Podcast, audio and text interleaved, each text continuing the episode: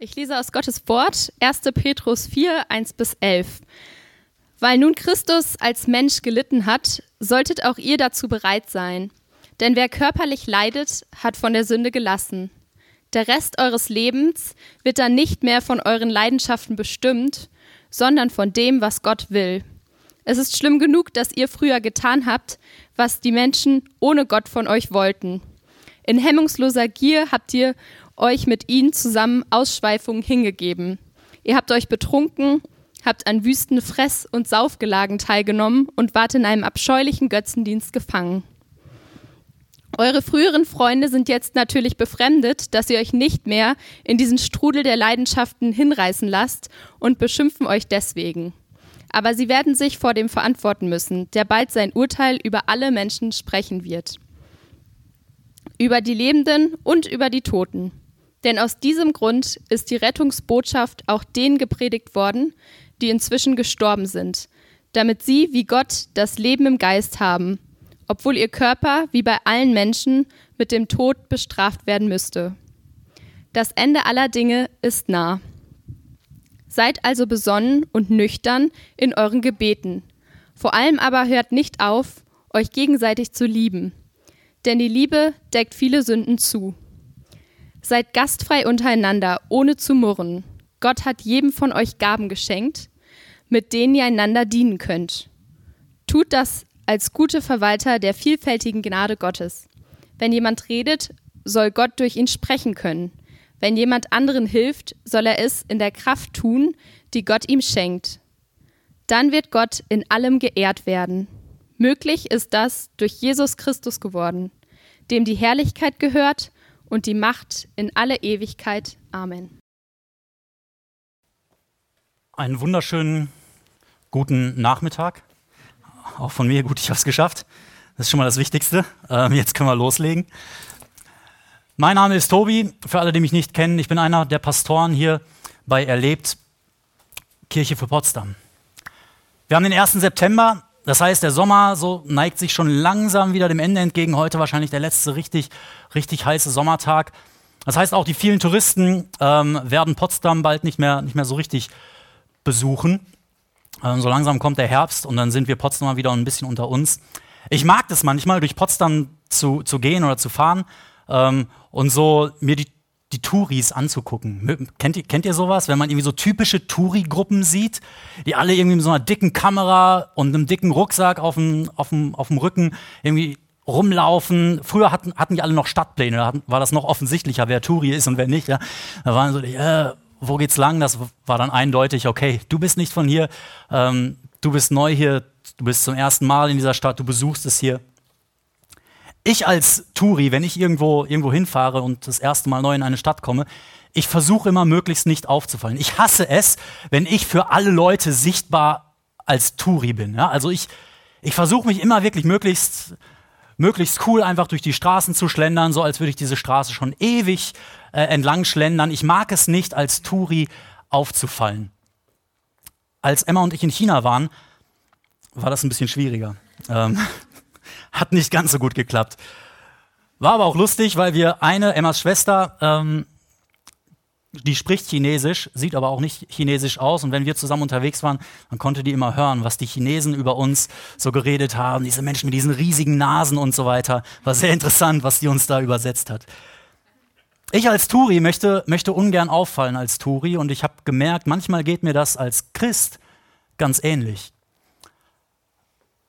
ich bin Christ, ich glaube an Jesus, ich möchte tun, was Gott will, aber irgendwie fühle ich mich manchmal unwohl, wenn ich so auffalle. Und vielleicht kennst du das auch, vielleicht kennst du das nicht, vielleicht, vielleicht hast du bisher mit Jesus noch nie so viel zu tun gehabt oder so. Ähm, und das ist jetzt alles ganz neu für dich. Vielleicht besuchst du das erste Mal einen Gottesdienst, dann lade ich dich ein, hör einfach mal zu und lass mich dir erzählen, wie wir Christen so ein bisschen ticken oder wie wir ticken sollten vielleicht. Aber oft ticke ich so, dass ich nicht wirklich auffallen möchte. Es muss nicht jeder sofort sehen, dass, dass ich an diesen Jesus glaube, der vor 2000 Jahren gelebt hat und dass ich irgendwie mit Gott unterwegs bin und jeden Sonntag in eine Kirche gehe. Das war noch ein bisschen, bisschen krasser, als ich ähm, von der siebten in die achte Klasse gekommen bin. Ich war die ersten sieben Schuljahre auf einer christlichen Privatschule. Das heißt, alle meine Mitschüler waren irgendwie Christen und alle meine Mitschüler gingen jeden Sonntag in die Kirche und alle meine Mitschüler und auch alle meine Lehrer, man, man, man kannte sich untereinander, denn das waren irgendwie so die Frommen und wir, wir waren irgendwie alle sowieso eins und da war es überhaupt nicht schwer zu sagen, ja, ich bin Christ, ich glaube an Jesus, ey, cool. Und betest du auch? Ja, ich bete auch. Ja, jeden Tag mindestens dreimal, also vorm Essen und so weiter. Klar bete ich. Und es war auch nicht so schwer, so die typischen Sachen zu machen, die Christen machen, so lieb zu sein und so weiter. Das war überhaupt nicht, überhaupt nicht schlimm, wenn man Christ war. Und dann bin ich auf eine staatliche Schule gekommen, wo ich dann mit meinem Kumpel, wir sind zusammen aus, von der siebten in die achte Klasse dahin gewechselt, wo wir zu zweit die einzigen Christen waren. Das war eine Herausforderung und ich habe mich lange Zeit nicht getraut, nicht getraut aufzufallen. Ich war so ein Turi als Christ unterwegs bei den Menschen, die nicht an Jesus glauben. Ich habe mich immer möglichst angepasst. Und Petrus fordert uns in diesem Text hier heraus, besonders in dem ersten Teil. Er sagt, hey, wenn du ein Mensch bist, der mit Jesus lebt, dann wird der Rest deines Lebens, Vers 2, wird nicht mehr von deinen Leidenschaften, von euren Leidenschaften bestimmt, sondern von dem, was Gott will. Es ist schlimm genug, dass ihr früher getan habt, was die Menschen wollen. Und dann listet er so eine Liste auf. Ich gehe das nicht alles jetzt im Einzelnen durch. Aber Petrus fordert uns heraus, hey, als Christ, und wenn du einer bist, wenn du dich selbst als Christ bezeichnest, dann tust du das, was Gott will. Auch wenn das der schwierigere Weg ist. Und wir haben in den letzten Wochen immer und immer wieder gehört, dass Petrus diesen Brief an Christen schreibt, die wegen ihres Glaubens an Jesus verfolgt werden, die ver verachtet werden von ihren Freunden, von ihren Familien, die sogar mit dem Tod bedroht werden und teilweise sogar getötet wurden. So schlimm ist es bei uns nicht, aber vielleicht kennst du das auch, dass es so ein bisschen schwierig ist, wenn du das tust, was Gott will. Petrus schreibt zu Beginn, Wer körperlich leidet, hat von der Sünde abgelassen. Und ich lade dich ein, geh noch mal die letzten Predigten durch, wenn du die nicht angehört hast auf unserer Homepage. Ähm, da ging es oft um das Thema Leiden und wie wir, wie wir mit Leid umgehen, wenn Menschen uns wegen unseres Glaubens verachten, benachteiligen und so weiter. Wir werden nicht viel darauf eingehen, nur so viel. Mit diesem Satz, wer körperlich leidet, hat von der Sünde gelassen, drückt Petrus eine gewisse Einstellung aus. Und zwar die Einstellung, Lieber nehme ich Leiden auf mich, als dass ich sündige. Lieber nehme ich Nachteile bei Menschen in Kauf, als dass ich etwas gegen Gottes Willen tue. Ich gehe lieber den schwierigeren Weg, den Gott von mir fordert, als den leichten, bequemen Weg, den die Menschen von mir erwarten. Und ich tue lieber das, was Gott will, als das, was ich will. Das ist, das ist manchmal ganz schön schwer. Also für, für mich ist das schwer, denn ich mag es bequem. Wenn wir eine Wanderung, also wenn wir wandern gehen oder sowas, ich mag den bequem, so schön, gemütlich, irgendwo lang wandern. Für mich muss es nicht immer bis an die Grenzen und die Schmerzen und so weiter gehen. Ich mag es bequem, ich mag es möglichst ohne viele Widerstände. Lieber gehe ich oft den, den einfachen Weg, den Weg, den ich gerade will, als dass ich den Weg gehe, den Gott für mich vorhat, den, den Gott von mir fordert. Und so oft passiert es mir, dass ich diesen bösen Impulsen, diesen bösen Gedanken, die in mir plötzlich hochkommen, dass ich denen nachgehen will. Dass ich nachgehen will und sage, ja, okay, komm, jetzt darf ich aber sauer sein, jetzt will ich sauer sein, jetzt will ich, äh, jetzt muss ich mal zurückschlagen. Meistens mache ich das verbal, aber ähm, einfach weil hier nicht so viel ist. Aber dann stehe ich vor der Herausforderung, okay, gebe ich da jetzt nach und lebe so, wie Petrus das in Vers 3 beschreibt, so in hemmungsloser Gier, das, was ich gerade will, lasse ich, lass ich da einfach freien Lauf, tue ich das oder gehe ich den Weg, den Gott von mir fordert und, und folge Jesus. Und wie kann ich das schaffen? Wie kann ich als Christ täglich vor solchen Herausforderungen, wenn ich da stehe und sage, okay, welchen Weg gehe ich jetzt? Wie kann ich da sagen, ich habe eine Einstellung, dass ich lieber den schwierigen Weg gehe, den Gott von mir will, als den leichten, bequemen, den die Menschen von mir erwarten oder den ich selber am liebsten gerade gehen würde? Petrus, ganz zu Beginn schreibt er, weil Christus als Mensch gelitten hat, solltet auch ihr dazu bereit sein. Eine bis, ein bisschen bessere Übersetzung dieses griechischen Satzes wäre, weil Christus für uns, für dich und mich gelitten hat, bewaffnet euch mit derselben Gesinnung. Bewaffnet euch. Hier benutzt Petrus das Bild von einem Kampf. Wir stehen in einem Kampf gegen diese Herausforderung. Will ich den Weg gehen, den Gott will, oder will ich der Sünde folgen, meinen Begierden? Will ich dem folgen, was Menschen von mir erwarten, auch wenn ich genau weiß, das ist nicht das, was, was Gott von mir will? Weil Christus für uns gelitten hat, bewaffnet euch mit derselben Gesinnung, mit der Gesinnung, mit der Jesus bewaffnet war. Jesus, der den schwierigeren Weg gegangen ist, sein ganzes Leben lang. Der immer wieder, wenn er vor der Herausforderung stand, gebe ich jetzt nach und gehe lieber den Weg, wie die Menschen ihn wollen, als sie ihn zum König machen wollen, oder gehe ich den Weg Gottes? Der immer wieder vor der Herausforderung stand und am Ende, kurz vor seinem Ende, vom Ende des Lebens, im Garten Gethsemane auf dem Boden gekniet hat und gebetet hat, Gott, bitte, bitte, ich will nicht sterben. Ich will irgendwie diesen schwierigen Weg nicht gehen, aber ich will nicht das tun, was ich will in diesem Moment, sondern ich will das tun, was du willst. Ich will den Weg gehen, den du für mich hast, selbst wenn das meinen Tod bedeutet. Das alles hat er für uns getan. Das alles hat er für dich getan, diese ganzen Entscheidungen, die er getroffen hat. Und daran sollten wir uns immer wieder erinnern, denn das das hat Auswirkungen auf unsere alltäglichen Lebenssituationen. Das hat Auswirkungen auf unsere alltäglichen Entscheidungen. Denn Jesus ist nicht nur für unsere Schuld gestorben, damit wir irgendwann mal, wir haben letzte Woche von der Hoffnung gehört, die wir haben, Hoffnung auf, auf etwas, was noch kommen wird. Jesus ist nicht nur dafür gestorben, dass wir irgendwann mal Gottes Vergebung und Gottes ewiges Leben haben können. Nein, Jesus ist dafür gestorben, dass wir in unserem restlichen Leben, hier und heute, bis wir sterben, leben können, wie Gott es will. Dass wir diese Lebenseinstellung haben können. Ich wähle den Weg, den Gott will und nicht den Weg, den Menschen von mir fordern oder den Weg, der einfacher ist.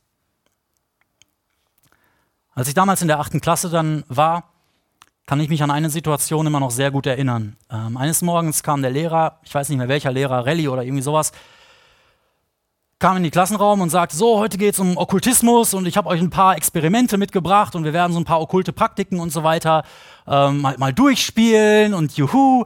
Und ich dachte, oh, Kacke. Denn irgendwie hatte ich mal gehört, dass, dass Gott so Okkultismus nicht, nicht ganz so cool und easy findet, wie, wie wir das vielleicht manchmal tun. Und mir war ganz bewusst in diesem Moment, okay, Gott will jetzt, dass ich da nicht mitmache.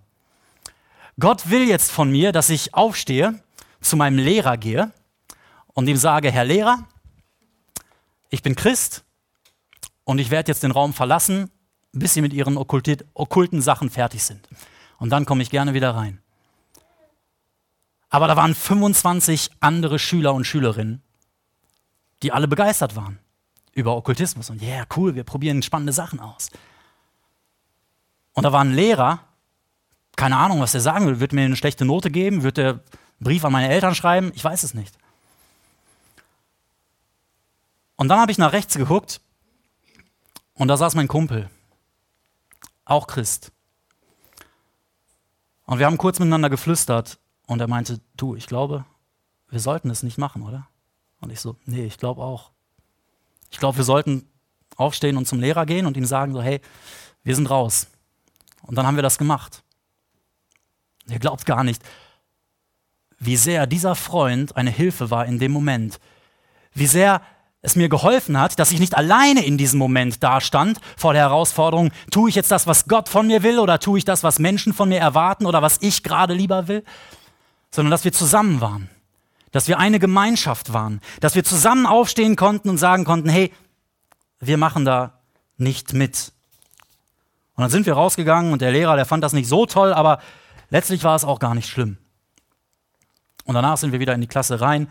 Alle fanden das ein bisschen komisch, was wir da gemacht haben. Aber ich habe eine Sache gelernt. Die Gemeinschaft mit einem anderen Christen hat mir geholfen, meine Identität als Christ zu bezeugen, aufzustehen und Gottes Willen zu folgen, selbst wenn es der schwierigere Weg war. Als Christ, als ein Mensch, der Jesus nachfolgt, wenn du das tust, dann stehst du jeden Tag vor dieser Herausforderung. Immer wieder. Tue ich das, was Gott will, oder tue ich meinen eigenen Willen?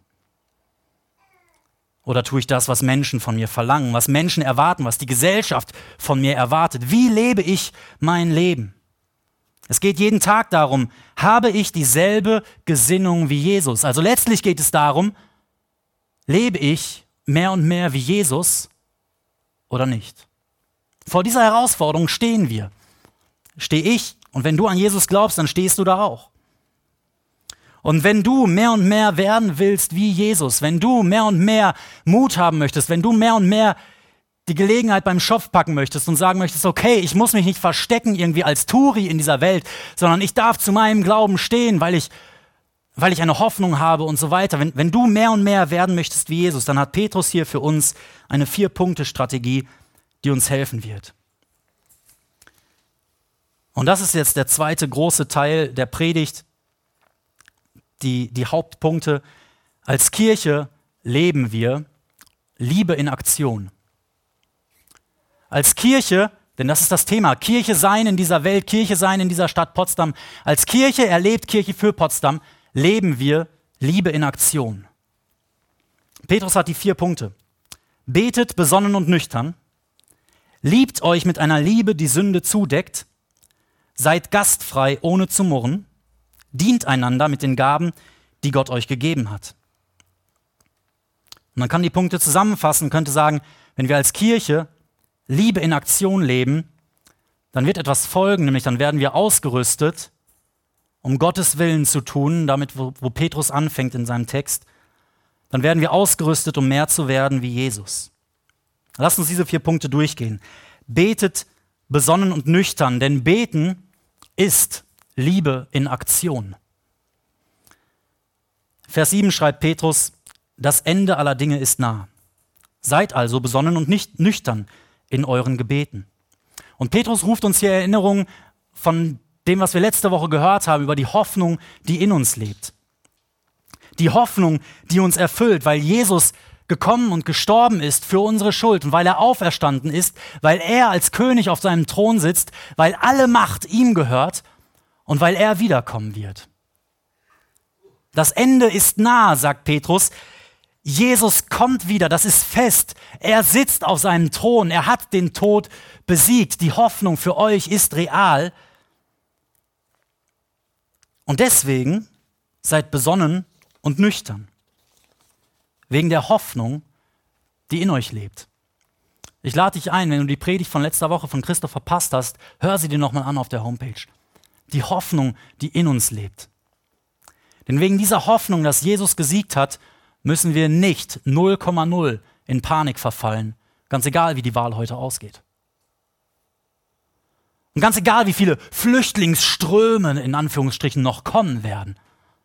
Wir müssen keine Angst haben vor Menschen, die anders aussehen, anders glauben, anders leben als wir. Wir haben eine Hoffnung und diese Hoffnung macht uns besonnen und nüchtern. Wir müssen nicht den Kopf verlieren über unsere Probleme. Und wir müssen nicht in Angst erstarren und erzittern, selbst wenn unsere Freunde und Kollegen uns wegen unseres Glaubens verachten und auslachen, ja selbst wenn sie uns töten würden, was für die Christen damals, an die der Brief geschrieben wurde, absolute Realität war. Selbst wenn sie uns töten würden, wir können besonnen und nüchtern sein, klar im Kopf, ganz ruhig, weil wir die lebendige Hoffnung haben, dass Jesus lebt und dass diese Welt nicht alles ist, dass Jesus bald wiederkommen wird, dass er auf dem Thron sitzt. Und deswegen können wir auch ein Leben in Selbstkontrolle leben. Deswegen können wir es lernen, ein Leben in Selbstkontrolle, besonnen und nüchtern zu leben. Wir müssen uns nicht, wie in Vers 3 beschrieben, diesen Ausschweifungen hingeben. Wir müssen uns nicht betrinken, an Wüsten, Fress- und Saufgelagen teilnehmen und so weiter. Das müssen wir nicht machen. Wir müssen nicht den Impulsen in uns nachgeben. Wir sind denen nicht komplett ausgeliefert. Wir haben eine Hoffnung, dass Jesus regiert, indem wir uns immer wieder auf diesen Gott ausrichten, auf den Sieg von Jesus und auf die Hoffnung, die in uns lebt. Denn nichts anderes bedeutet es, zu beten. Seid besonnen und nüchtern in euren Gebeten. Also betet. Und wenn ich mein Leben anschaue, ich muss sagen, ich bin kein großer Beter. Ähm, war ich irgendwie noch nie, keine Ahnung, ähm, und es fällt mir schwer.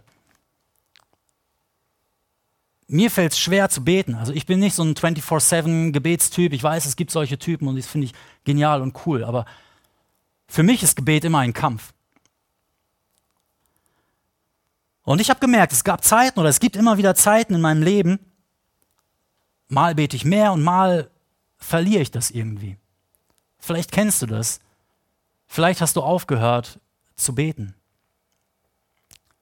Und ich habe mich gefragt, warum ist das so?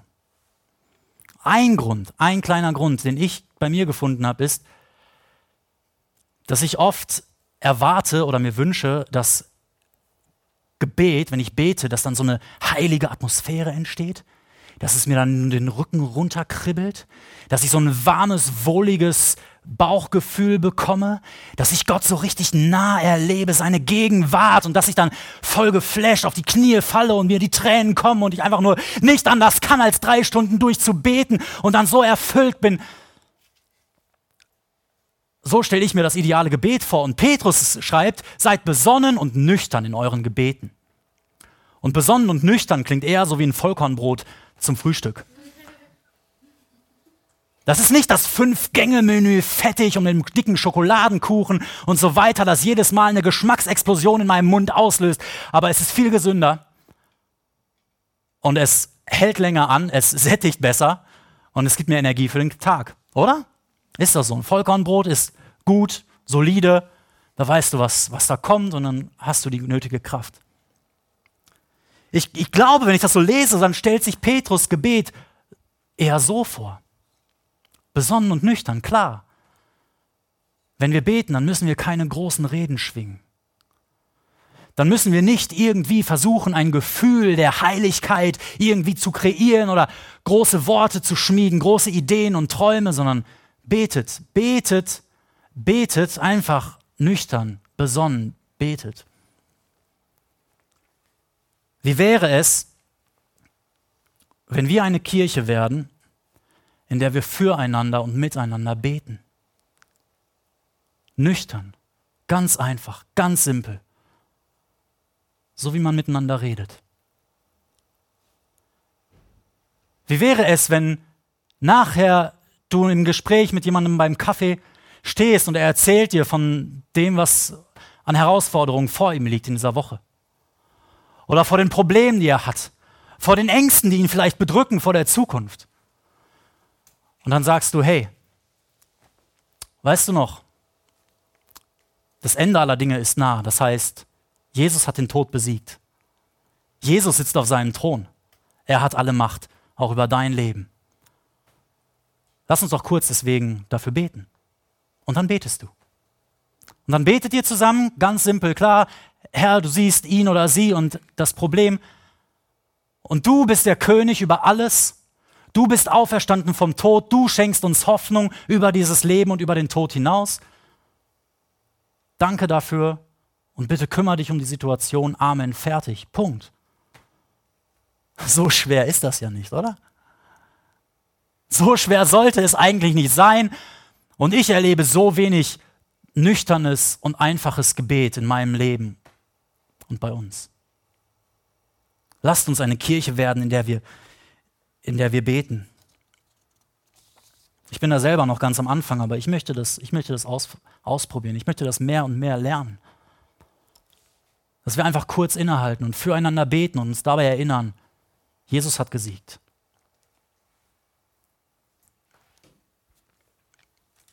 Lasst uns lernen, eine Gemeinschaft zu werden, in der Gebet, besonnen und nüchternes Gebet, eines der wichtigsten Kennzeichen wird.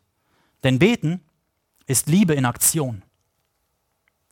Gemeinsames Beten ist Liebe in Aktion und Beten hilft uns, Gottes Willen zu tun. Stell dir mal vor, ihr seid in der Kleingruppe nächste Woche und ihr erzählt euch, hey, in diesen und diesen Bereichen habe ich echt Herausforderungen, Gottes Willen konsequent zu folgen. Und dann betet ihr füreinander. Und ihr sagt, hey, ich habe da ein schwieriges Gespräch, das vor, ihr, vor mir liegt.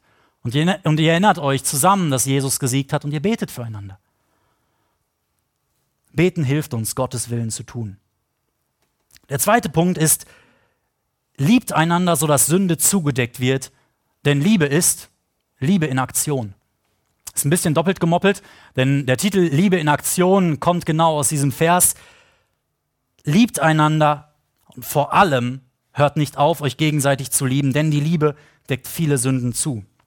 Wenn Petrus hier schreibt, dass Sünde zugedeckt wird durch Liebe, meint er folgende zwei Punkte nicht. Okay, nicht, ganz groß euch jetzt merken. Das, was ich jetzt sage, meint Petrus nicht. Erstens, er meint nicht, du hast hier einen Katalog voll mit Sünden. Das sind die schlechten Dinge, die du alle getan hast in deinem Leben. Ja, hier warst du sauer und so weiter und da mal wieder nicht. Und Gott schreibt das alles auf, wie auf so einem Flipchart oder sowas. Ist auch so ein Whiteboard auf eine Tafel. Und wenn du liebst, dann ist deine Liebe wie so ein Schwamm, wie so Stück für Stück immer mehr von der Sünde überdeckt. Und dann guckt Gott auf dein Leben und sieht, wow, ein Haufen Sünde, aber auch ein Haufen Liebe, die das überdeckt. So ganz gut. Das meint Petrus nicht. Okay? Durch deine Liebe kannst du die Sünde vor Gott nicht reinwaschen. Du kannst deine Sünde vor Gott nicht bedecken, egal wie sehr und wie gut und wie fleißig du liebst. Das Zweite, was Petrus nicht meint, ist, dass Sünden durch Liebe unter den Teppich gekehrt werden sollen.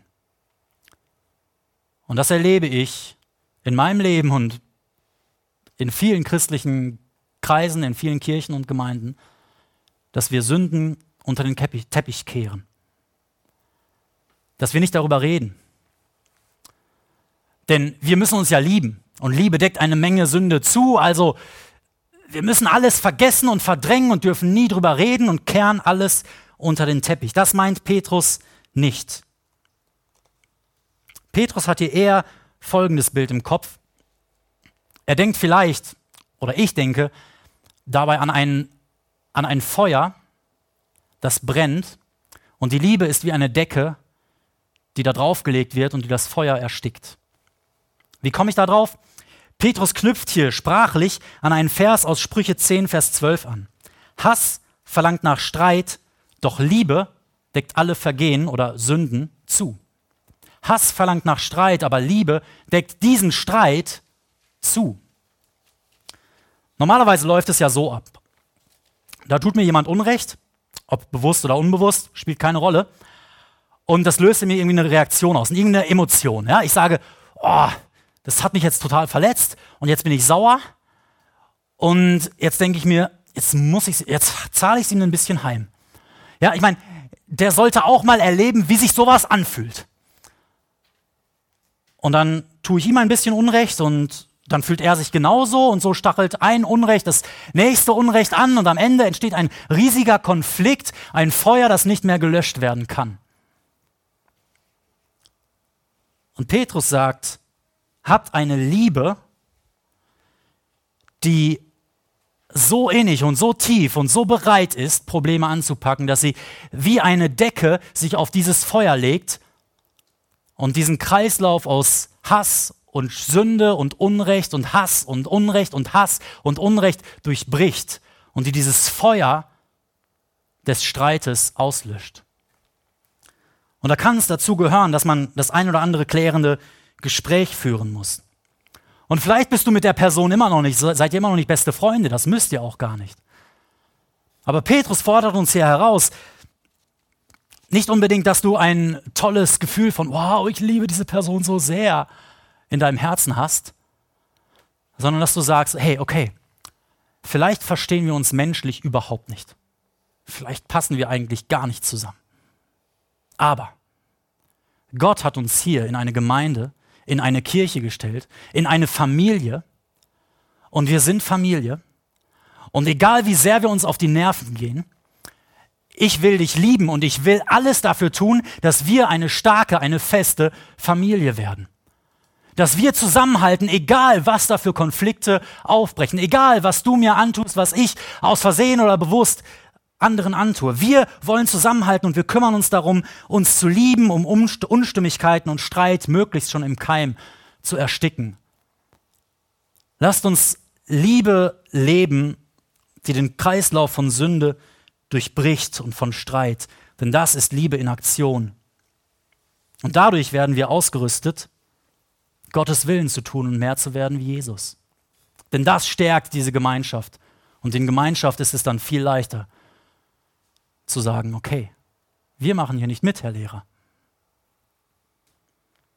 Vielleicht lädst du die Person, vielleicht denkst du jetzt gerade sogar an eine Person hiervon erlebt, wo es irgendwie nicht so gut passt zwischen dir und ihr. Vielleicht lädst du die Person einfach mal zu einem guten Abendessen ein.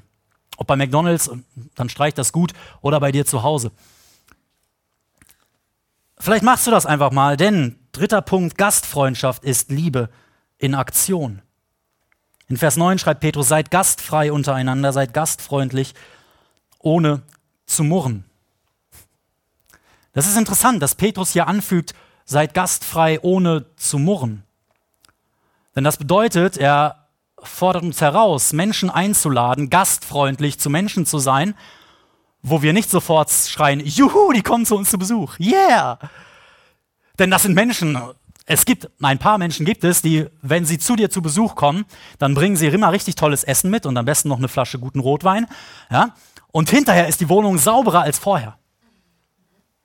Ein paar solcher Menschen gibt es und die haben wir gerne zu Besuch. Ja? Mit denen kann man richtig schön erzählen, das sind die besten Freunde und wenn die kommen, dann ist man da danach, nach so einem Besuch, richtig, richtig erfrischt und ermutigt und gestärkt. Aber dann müsste Petrus, wenn er solche Gastfreundschaft im Blick gehabt hätte, müsste er nicht dazu schreiben, hey, seid gastfreundlich, ohne zu murren. Denn bei solchen Menschen murren wir ja sowieso nicht. Er fordert uns heraus, seid gastfreundlich auch oder besonders zu den Menschen, wo ihr denkt, boah, wenn der schon wieder kommt, ey, dann sieht die Wohnung hinterher immer aus ich muss so viel, so viel sauber machen.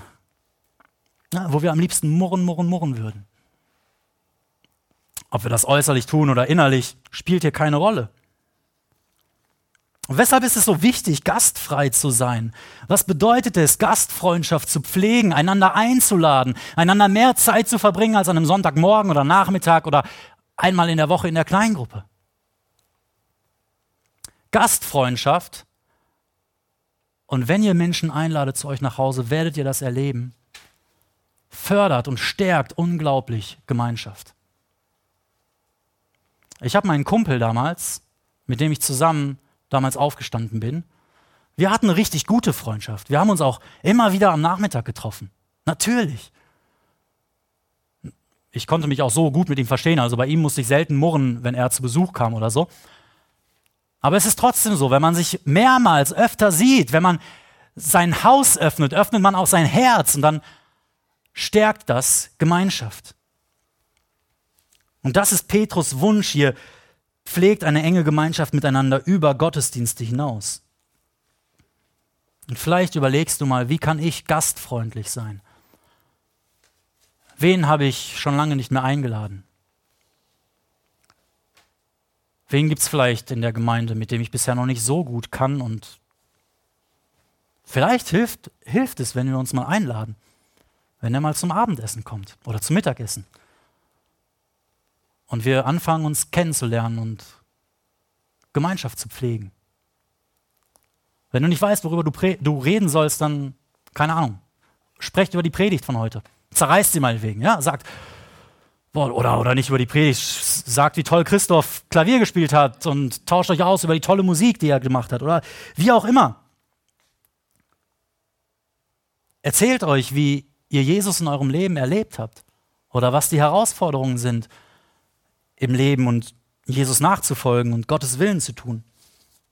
Teilt eure Sorgen und Träume, eure Wünsche, denn ihr seid Familie. Also seid gastfrei, öffnet euer Haus und öffnet euer Herz gegenseitig. Gott hat uns zusammengestellt, damit wir seinen Willen besser tun können, damit wir gestärkt werden, ihm nachzufolgen und immer mehr zu werden wie Jesus. Gastfreundschaft ist ein super Weg, um das zu stärken in einer Gemeinschaft. Gastfreundschaft ist Liebe in Aktion. Und dann der letzte Punkt, dienen ist Liebe in Aktion. Gott hat jedem von euch Gaben geschenkt, mit denen ihr einander dienen könnt, schreibt Petrus in Vers 10. Und vielleicht sitzt du jetzt hier und sagst, ah, ja, alle anderen, aber mich irgendwie, da hat er, hat er mich vergessen. Und vielleicht lachst du gar nicht darüber, vielleicht, vielleicht bist du persönlich felsenfest davon überzeugt, dass du nichts hast, was du beitragen kannst, damit andere ermutigt werden in ihrem Glauben an Jesus. Lass dir von der Bibel sagen, von Petrus und von Gott, dass du dann im Irrtum aufsitzt. Gott hat jedem, jedem von euch Gaben, also mindestens zwei, mindestens zwei Gaben hat er dir geschenkt, mit denen du anderen dienen kannst, das heißt, mit denen du anderen helfen kannst, dass sie in ihrem Leben Jesus ähnlicher werden, dass sie in ihrem Leben, wenn Herausforderungen da sind, wähle ich den guten Weg, den richtigen Weg oder den leichten, bequemen und falschen Weg, den Gott nicht will, dass du ihnen helfen kannst, unterstützen kannst. Gott hat dir etwas gegeben, mit dem du die Gemeinschaft der Christen, der Gläubigen stärken kannst. Und wenn du nicht weißt, was, dann mach dich auf die Suche. Dann guck mal, frag vielleicht Menschen, die dich gut kennen. Was meinst du? Was könnte ich vielleicht einbringen? Wenn du eine Idee brauchst, dann schau zum Beispiel hinten auf die Programmblätter, die auf euren Stuhlen liegen, nach der Predigt vielleicht. Ähm, da ist so eine kleine, kleine Beschreibung von drei Jobs, die im Moment gesucht werden. Du kannst direkt mit einsteigen. Du kannst direkt mit loslegen, dass wir als erlebt gemeinsam gestärkt werden und dass Menschen hier geholfen wird, in Potsdam Jesus nachzufolgen. Und das ist nicht begrenzt auf die zwei Punkte, die Petrus hier erwähnt. Wenn jemand redet, soll Gott durch ihn sprechen oder wenn jemand anderen hilft, soll er es in der Kraft tun, die Gott ihm schenkt. Reden und helfen dienen hier sozusagen so ein bisschen als, als Öffner und als Beschreibung für das Allgemeine.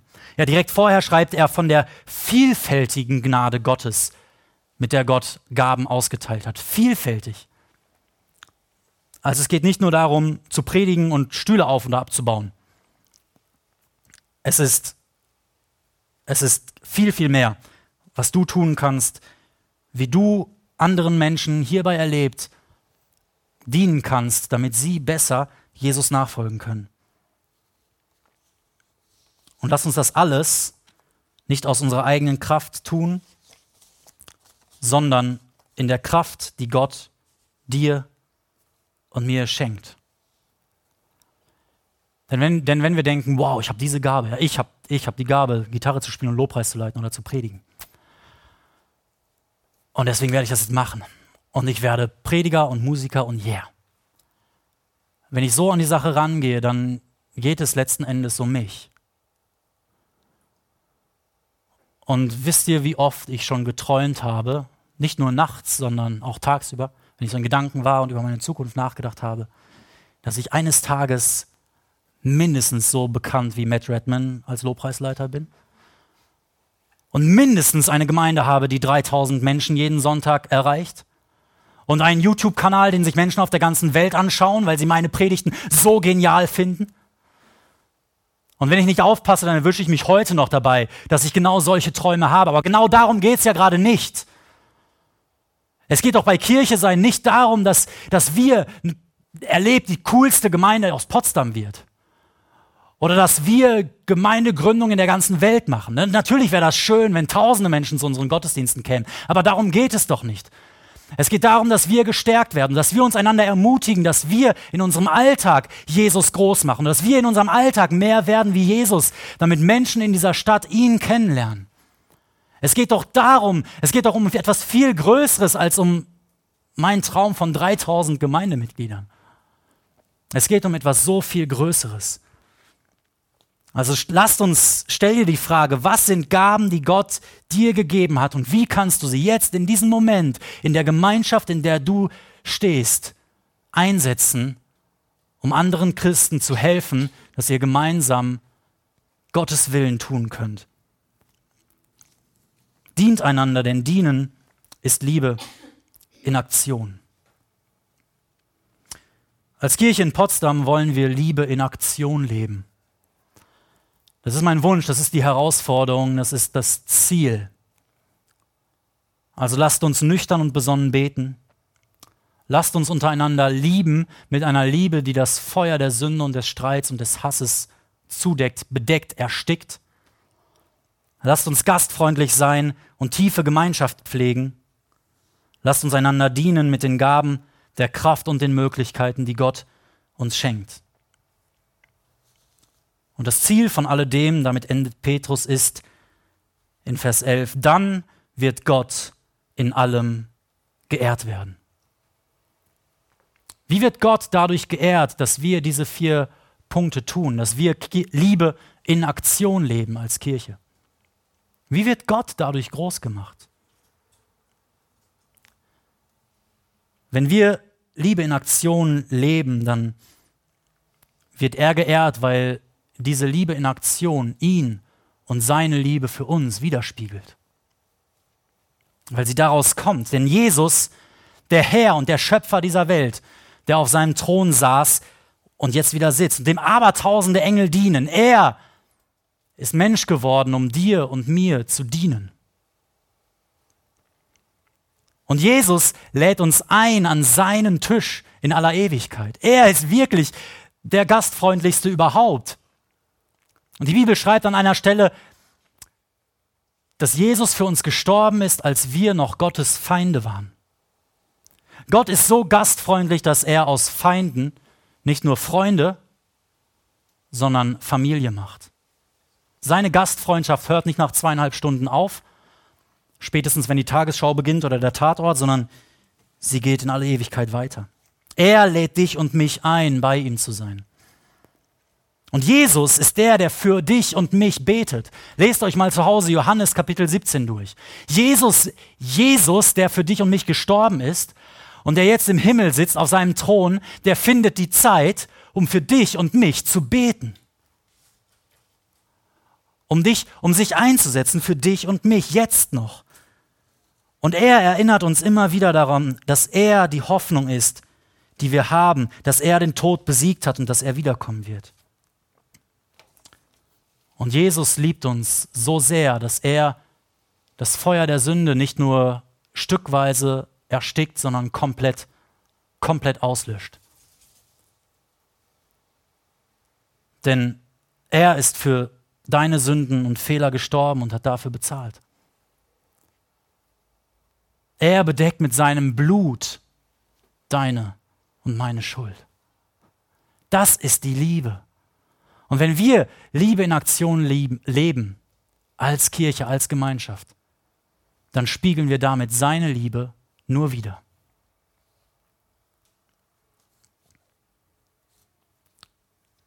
Es geschehen zwei Dinge, wenn wir Liebe in Aktion mehr und mehr leben. Der erste, das erste Ding ist, wir werden ausgerüstet, Gottes Willen zu tun und mehr und mehr zu werden wie Jesus. Und das Zweite ist, dass Gott immer mehr und mehr geehrt wird. Denn Menschen werden unsere Liebe sehen und dadurch seine Liebe in dieser Stadt. Und dafür sind wir hier in Potsdam. Das ist unser Auftrag. Das ist unser Wunsch, dass Menschen Jesus und seine Liebe kennenlernen.